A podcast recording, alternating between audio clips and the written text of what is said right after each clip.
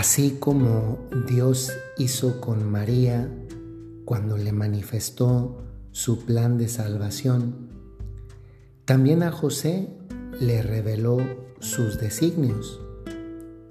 En el caso de José, fue a través de sueños. Sueños que en la Biblia, como en los pueblos antiguos, eran considerados uno de los medios por los que Dios manifestaba su voluntad. A María lo hizo a través de un ángel, a José a través de un sueño. A los dos les manifestó su voluntad. Y José estaba muy angustiado por el embarazo incomprensible de María. No quería denunciarla públicamente. Y justamente por eso decidió romper su compromiso en secreto.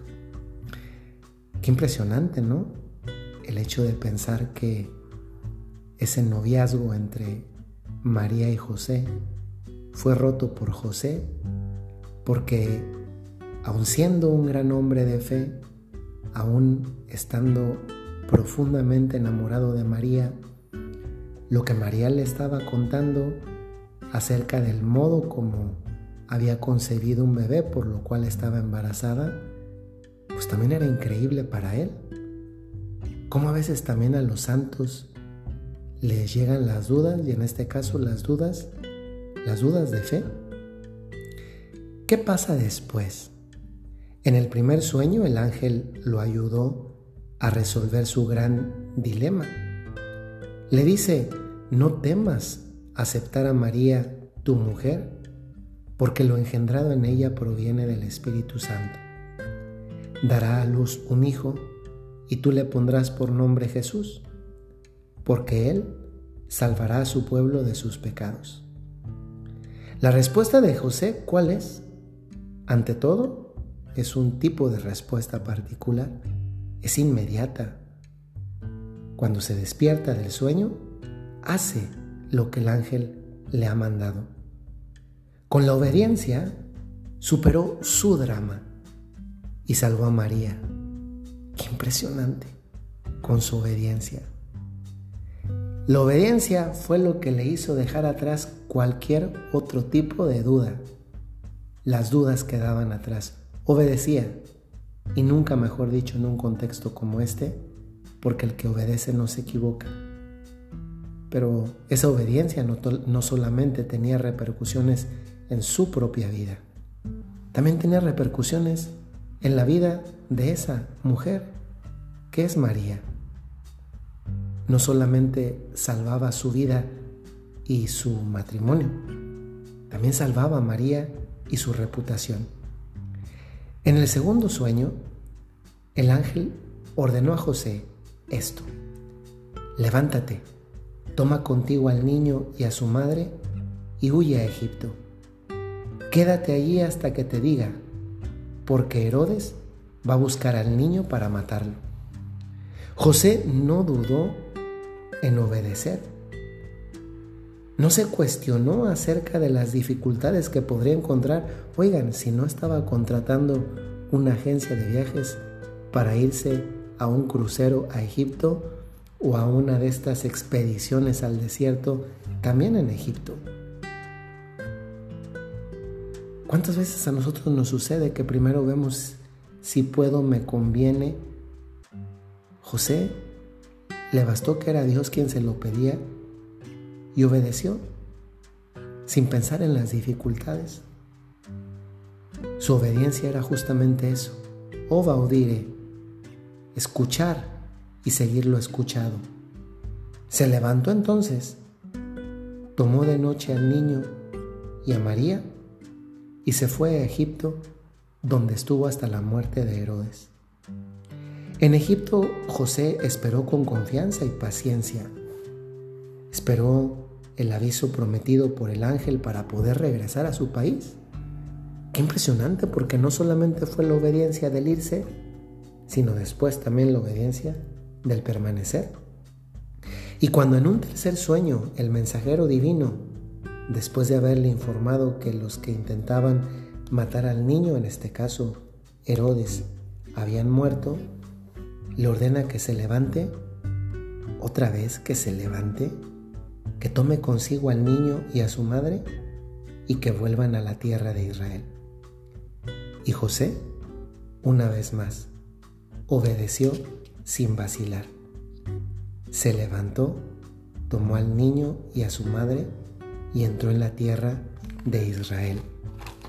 Pero durante el viaje de regreso, cuando se entera que Arquelao reinaba en Judea en lugar de su padre Herodes, que era el rey precedente, tuvo miedo de ir allá. Y por eso avisado en sueños, cuarta vez que a través de un sueño recibe una advertencia, se retira a la región de Galilea, que es al norte de la actual Tierra Santa, y se fue a vivir a un pueblo llamado Nazaret. De ahí no era San José. San José era más bien del sur, de Judea. El evangelista San Lucas, por su parte, relata que José afronta ese largo e incómodo viaje de Nazaret a Belén, según la ley del censo del emperador César Augusto, para empadronarse en su ciudad de origen. Y fue precisamente en esta circunstancia que Jesús nació y fue asentado en el censo del imperio como todos los demás niños. Era el rey del mundo y este niño, en obediencia de su padre adoptivo, es registrado como un ciudadano del emperador. San Lucas en particular se preocupa por resaltar que los padres de Jesús observan todas las prescripciones de la ley, los ritos de la circuncisión, de la purificación de María después del parto, de la presentación del primogénito a Dios. En cada circunstancia de la vida de José supo pronunciar a imitación de María o casi podríamos decir en una, en una concomitancia, sincronía a la par de María, un hágase en mí según tu palabra, como María diría en la Anunciación y después también Jesús diría en el huerto de Getsemaní. José en su papel de cabeza de familia enseñó a Jesús a ser sumiso a sus padres según los mandamientos de Dios. En la vida oculta de Nazaret, bajo la guía de José, Jesús aprendió a hacer la voluntad del Padre y esta voluntad se transformó en su alimento diario. Qué bonito pensar que Jesús en cuanto hombre aprendió a obedecer como lo haría algo en un momento posterior en el huerto de Getsemaní de una manera tan radical porque lo veía de José, su padre adoptivo, en las diferentes circunstancias de la vida. Incluso en el momento más difícil de la vida, que fue Getsemaní, Jesús prefirió hacer la voluntad del Padre y no la suya propia, y se hizo obediente hasta la muerte de cruz. Por eso el autor de la carta a los Hebreos concluye diciendo que Jesús aprendió, sufriendo, a obedecer. Todos estos acontecimientos que yo he relatado muestran que José ha sido llamado por Dios para servir directamente a la persona y a la misión de Jesús mediante el ejercicio de su propia paternidad. De este modo Él coopera en la plenitud de los tiempos en el misterio de la redención y es verdaderamente un ministro de la salvación. Creo que esto también a nosotros nos ayuda a redimensionar los milagros, si podemos decirlos así, que obra nuestra propia obediencia. Muchas veces nosotros no alcanzamos a distinguir las maravillas que Dios puede hacer a través de nosotros cuando somos obedientes.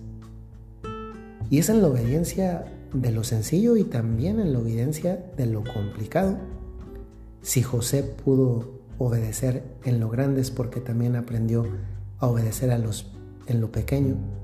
Y la obediencia antes que convertirse simplemente en un seguimiento de unas órdenes es ante todo, sobre todo, la atenta escucha de la palabra de Dios en nuestra vida. Y quizá este sea justamente el reto, estar más atentos a la voz de Dios en nuestra vida, porque de otra forma no puede haber obediencia. Podemos confundir la voz de Dios con muchas cosas que no son obediencia. que son nuestros anhelos o los caprichos de otros. Si queremos aprender un poquito en este caso de José como padre en la obediencia, es padre en la obediencia porque escucha. Y porque escucha y capta quién es el que habla, también obedece. Que ese ejercicio, con el paso del tiempo, también sepamos hacerlo nosotros. Que tengan muy buen día. Hasta luego.